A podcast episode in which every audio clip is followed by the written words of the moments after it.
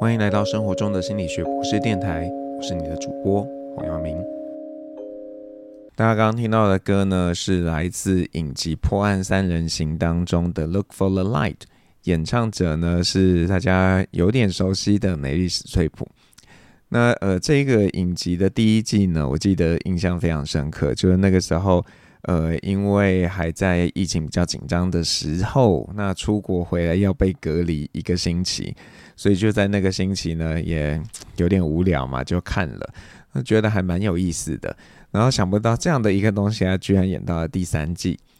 那其实呃，跟前两季不大一样，就是第三季，嗯，我刚开始看的时候有点混乱，就觉得好怪，然后没什么动力。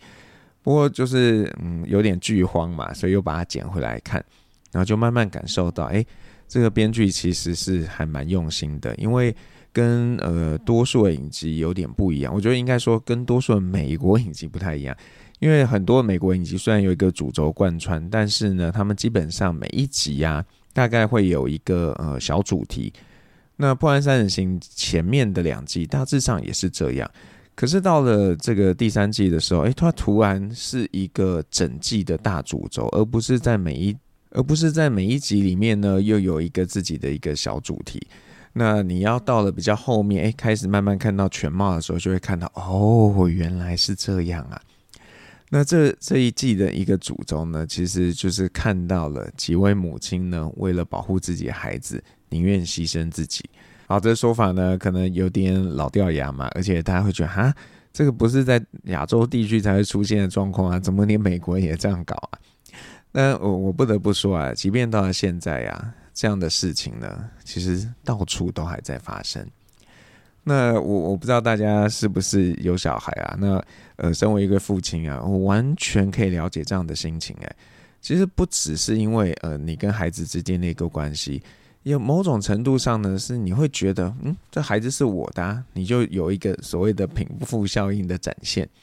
那这个在心理学里面呢，就是用来描述说，当我们觉得一个东西是自己的时候啊，就它就是好的。所以呢，因为孩子是你自己的嘛，那你就会觉得啊，这这个是好的，而且就对他好。所以呢，大家呃，如果在新闻这个事件里面呢，看到这个哎那个加害人父母受访的时候啊，不是常常都会说。啊，我儿子很乖啊，家里多帮忙做事啊，不会这样啦。那大家听起来可能会觉得你根本是在帮他掩盖罪行，可是，嗯，我觉得这是蛮合理的，因为，呃，在我们的心目中，如果这个是自己的东西啊，对他的包容其实是非常非常的高的。那就像大家这个你自己想一想嘛，如果你的比较要好的朋友跟一个你的死对头做同样的事情，你的观感是完全不同的。那这个心情真的到处都可以看到，像呃，在过年的期间呢，有一个畅销书作家嘛，他不是参加旅行团到意大利旅行啊，然后因为呢饭店的品质啊跟他想象的不大一样，所以就在网络上公审这个旅行社。那即便后来呢，这个事情的发展，嗯，相对这个作家比较不利的时候啊，诶，我们还是看到很多的铁粉哦，帮这个作家取暖啊什么的。那又好比说呢，在今年格莱美奖的颁奖典礼上啊。那个席琳迪翁，他在最后嘛颁了这个年度专辑奖给 Taylor Swift，结果 Taylor Swift 在台上呢没有特别这个提到席琳迪翁，也没有呃跟他握手啊或拥抱之类的啊，就引起各种的挞伐。那身为一个铁粉呐，第一次看的时候呢，我也觉得嗯，这女人好像有点失礼耶，你应该至少口头说一下吧。我因为我很喜欢他嘛，所以我马上合理化，我觉得啊，因为太开心啦，他真的那个时候你可以感受到，他就是希望所有跟他一起获得这个殊荣的伙伴都可以一起上来分享这个喜悦，所以因为他专注在那个点，就忽略了要去感谢席琳迪翁这件事。那各位可以想一想，你是不是也有这样的状况？如果答案是肯定的。那你就应该更能够理解说，哎，为什么有人会为了别人做出一些我们觉得不可置信的事情？那你可能没有孩子，然后也可能没有需要为另一个人赌上自己的一切。但是啊，你有没有想过，就我们人跟人之间呢，你对别人的付出到底要到什么样的一个位置才是刚刚好的？这其实是非常难回答的一个问题。因为每个人能够给的不一样，而且啊，你跟不同人关系也是不一样的啊。那这些都会影响，就是到底什么样是一个恰当的一个付出。那就算你很有能力，也很愿意去给，然后你甚至可以完全无条件的对所有人付出，但是啊，你这样做不一定就是好的。那这可能跟一些在宗教里面会谈到的事情是相违背的嘛？因为宗教总是会说，啊，就是神啊或什么都是无条件的对人好。好，那诶，这个前提就来了，那个是神嘛？啊，我们是人啊，我们真的很难做到这个完全的无私。所以我觉得这个有一个前提是大家必须要提醒自己的，就是我们很难无条件的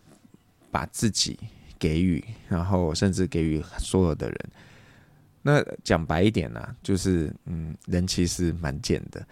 然后呃，如果啦，你今天呢、给他的东西是很轻易得到的，那这个人其实就不会看看重哎，他就会觉得啊，这理所当然嘛。就像很多子女啊，对于父母给予的爱，大概就是这样的心情啊，呃，甚至会觉得呃，就是。你就爱我啊，然后就会他们觉得啊，这个你一定会给我啊，甚至怎么样怎么样的。像呃最近呃看了一个电影的试片《滞留生》，那里面也有这样的一个小小的桥段，就是呢呃有一个学生，那他本来都跟家人规划好了要去滑雪。但是呢，最终没有成型。没有成型的原因是因为呢，这个呃，他爸爸要他剪头发，但是他不想剪头发，于是就赌气嘛，两个人都在赌气。然后他就赌说，他爸一定会来接他。结果后来真的他爸来接他了。所以你想哦，这个东西啊，当他太廉价，人家就是别人觉得你一定会给他的时候，他其实是不看重的。那相对的呢，那个很难得到的，我们就越想得到，而且会觉得这个真的太重要了。所以你看，无条件的给予啊，其实没什么好处哎，因为它会让你自己的给予呢变得很廉价，而且你的这样的给予可能也会造成别人的压力。所以真的不是说我们呃愿意给，然后给很多就是好的。就让父母对孩子百般的呵护包容，那其实呢，可能是让孩子会有压力的。有有些孩子他可能会觉得，嗯，我没有那么好哎，或觉得。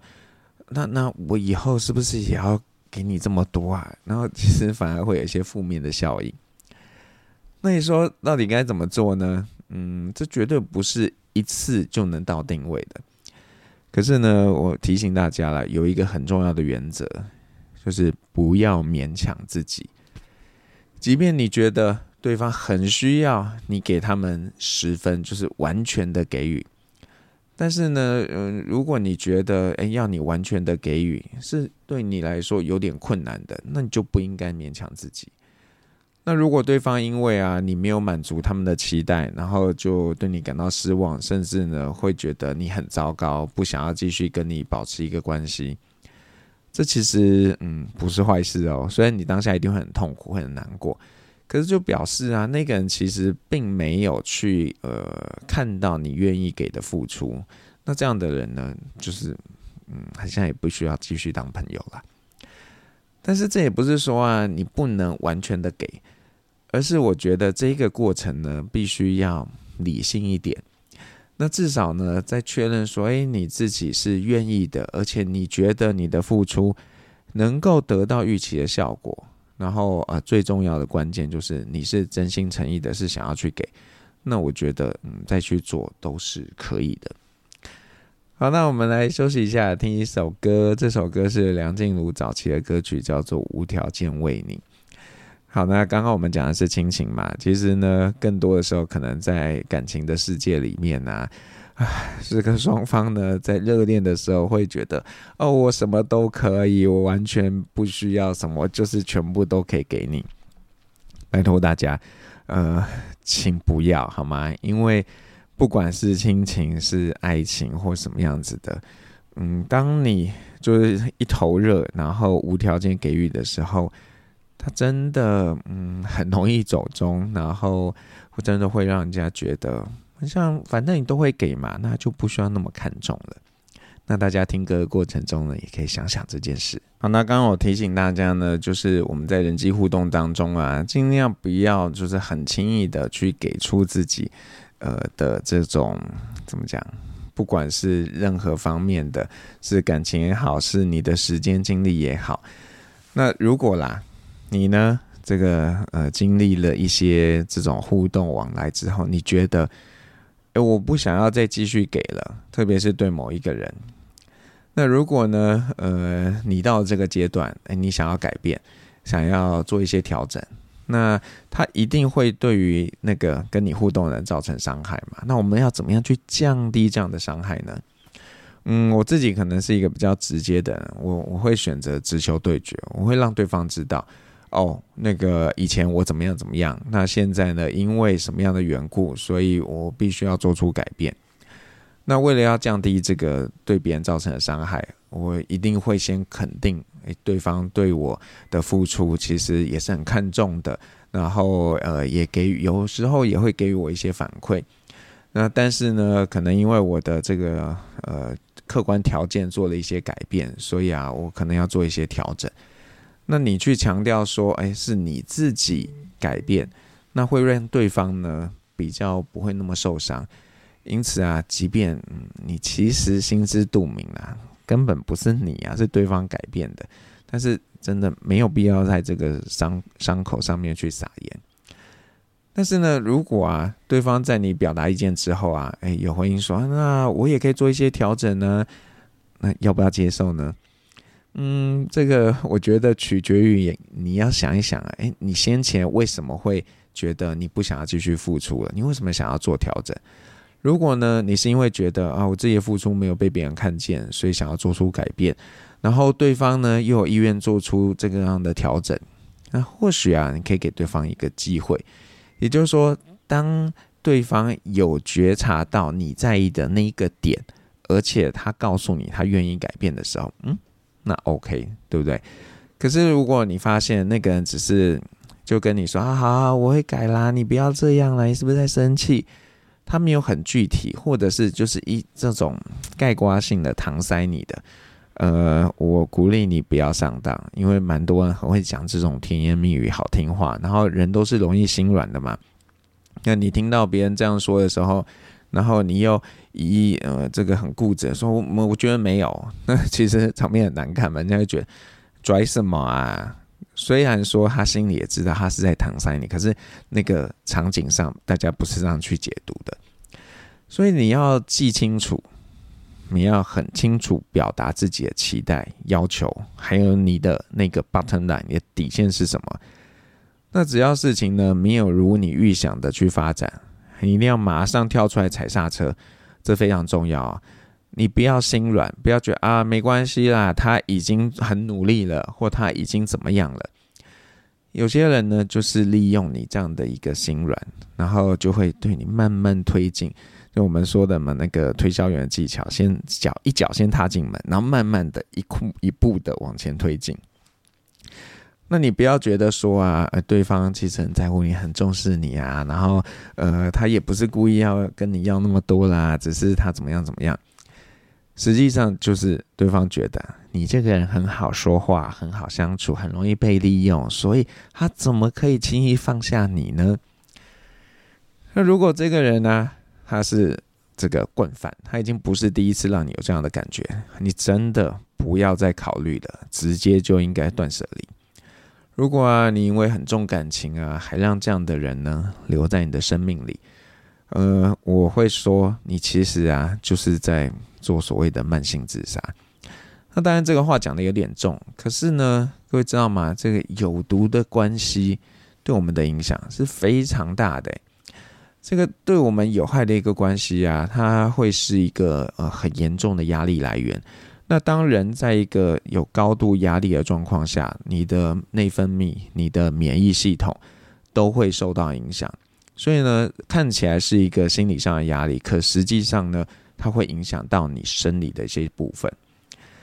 那刚刚谈的事情啊，其实不是只针对比较亲密的关系，不管是家人也好，或者是伴侣也好。对于一般的人际互动呢，嗯，我觉得大家都可以掌握类似的原则。那当然，如果只是啊朋友之间的这种情谊，你可能呢也不至于真的要让对方知道说，哎，我现在不想要对你那么好喽。毕竟人跟人之间的关系本来就不是强求的嘛，能够相聚的时候好好相处啊。如果分隔了，大家有距离了，然后没什么联系了。也不用特别去说，哎，我告诉你哦，我们接下来呀，因为我们不在同一个公司，所以我们一定会比较少联络。那我就会少对你一些关心，你不要太在意哦，不需要好吗？这种大家在社会上滚久了，就会默默的接受这个潜规则。不过呢，如果你和对方啊，其中有一方是嗯比较重视彼此之间关系的，那这个。你说啊，我们就让时间来证明一切，慢慢的淡开，其实是会造成伤害的。所以你可以想一想，嗯，要怎么做表达？那当然，有的时候不表达，好像真的是最好的表达。就像啊，你你如果在这个社群平台上，然后你就呃对一个很不满，或者你觉得你们以后不用做朋友，就退追踪，或者是退群，或者是不跟他 unfriend，那这会引起侧目嘛？可是呢，你只如果啦，你不是那么极端，你只是默默的，哎，慢慢消失，这个啊，呃，实质上跟前面的做法是一样的嘛，但是这个感受上是比较好的，所以大家可以想一想，怎么样做会是比较恰当的。那当然我知道有一些人呢，他可能因为嗯，经历了一些就不好的事情。就他会觉得哦，每次我都给，然后都没有得到我期待要要获得的，他就觉得很难受，会觉得说，干嘛要跟人相处？我就自己一个人过，好好的过就好啦，那不是嗯很棒吗？那我自己不是那么认同这样的做法啦，但是我也知道，如果呃有一个人他一直在跟人互动的关系中受伤，他确实会容易呃有这样的一个心情。如果你是这样子的人，我觉得呢，呃，这个不一定都是别人的问题，有时候可能是你自己在跟人际互动的拿捏上面有一些些的不妥当，让别人感到压力不舒服，所以别人就算一开始对你好，可能也会慢慢的淡出。这个时候呢，可能就要寻求专业的协助。去找到说，哎，你跟人互动的过程中，是不是呃习惯性的有什么样的一个呃作为，让别人觉得不舒服？那最近呃继续在看这个极度不妥嘛，然后到了第四集里头呢，呃这个这个从呃三十八年前来的这个先生，他呃开始迷上了这个社群媒体，然后他就觉得。哎，为什么别人都已读我的讯息，然后都不回，他就很受伤。于是呢，他就很坚持别人一定要回他，然后反而造成别人的压力。那当然这有点夸张啦，不过你可以想象嘛，不熟悉的人就会犯这样的错误。那他也不是真的不好，所以当别人跟他讲的时候，他就知道哦，好，这样子是不恰当的。所以我的意思就是，嗯，可能你自己在跟人际互动的这个过程中，可能有一些小小的事情。虽然不是那么重大，可是这个可能会让别人不舒服。那透过专业的协助，可以帮助我们看到这样的事情，然后甚至想一些解决方法，那就会比较理想。那我自己曾经遇过，呃，就是有一些学生，不是只有一个，就是他们可能就会觉得说，哎，怎么放一个假回来，自己的朋友像就对自己不理不睬呀？他们就觉得，嗯，为什么会这样？然后就会非常困扰。那呃，我还蛮常发现一个最主要的原因呢，就是他们会很习惯把某个人放在很重要的位置，那但是他们没有察觉到，诶，对方可能没有把自己放在同样重要的位置。那当这个两个人呃把对方放的这个权重不一样的时候啊，这其实是会造成困扰的。所以，如果你把一个人放在很重要的位置，然后他其实觉得，嗯，你跟我只是普通朋友吧，那你就会让他觉得很有压力啊。那这也就是前面提到的，你给的多不一定呢，就会让人家觉得想要继续跟你保持关系，想要对你好。如果你说，嗯，你真的觉得他很重要啊，那要你去做出改变，也真的不是很容易嘛。毕竟，呃，我们会有这样的性格，其实都是长久累积的啊。那我只能提醒你，就是说，好吧，那你如果有察觉到这样的现象，那就呃想出一些 SOP，然后、呃、刻意的去照着这个 SOP 来去做，或许你就比较不会受到伤害。那但是呢，我其实是鼓励大家还是要跟人产生这个实际的关系啊。虽然现在这个线上社交发展的非常的蓬勃。然后我也不觉得说我们一定只能跟这个实体可以见面的人当朋友，那反正只要你有一定的社交支持，我觉得都是好的。那但是啊，你要提醒自己啊，你不是因为在实体的生活中，诶有人际上的困扰才去寻求这个线上的社交。很多人呢，在实体的社交会有问题，在线上社交也是会有类似的问题，因为。呃，其实人跟人之间的一个互动会遇到的大大小小的状况是类似的。那呃，如果呢，你发现哎，对，很像这样哎，然后你还是持续碰壁，拜托你真的去找一些专业的帮忙。或许不是马上就能做出改变，不过至少可以让你呃觉察到自己的问题，然后呃想办法找出一些阴影的策略。那也有可能就是。呃，去接受自己可能是这个样态，呃，毕竟不是每个人都要当万人迷嘛。有些人可能就是比较嗯边缘人啊，可是你也编得很开心啊，我觉得这样就是 OK 的。所以呃，这个人跟人之间啊，真的非常的呃有太多的美角。那我们今天呢，特别跟大家谈，就是说到底要付出多少。那希望呢，这个对大家有一些些的帮助跟启发。那最后我们要来听的歌呢，是这个 Bryan Adams，也是有点旧的歌。而这首歌叫做 Everything I Do, I Do It For You，是我们那个年代的这个金曲。然后呃，如果比较年轻的听众可能没有听过，就把这首歌送给你。当然，我们会发现很多的这个歌啊，谈到这种无条件付出的，都是在讲呃这个爱情当中的。那可是实际上呢，不只是爱情嘛，亲情也会有啊，或者是有些人跟朋友之间也都是会这样。那我不能说这样真的不好，可是如果不是两个人都有这样默契的时候，其实都会对于其中一方造成伤害的。生活中的心理学博士电台。下次再见。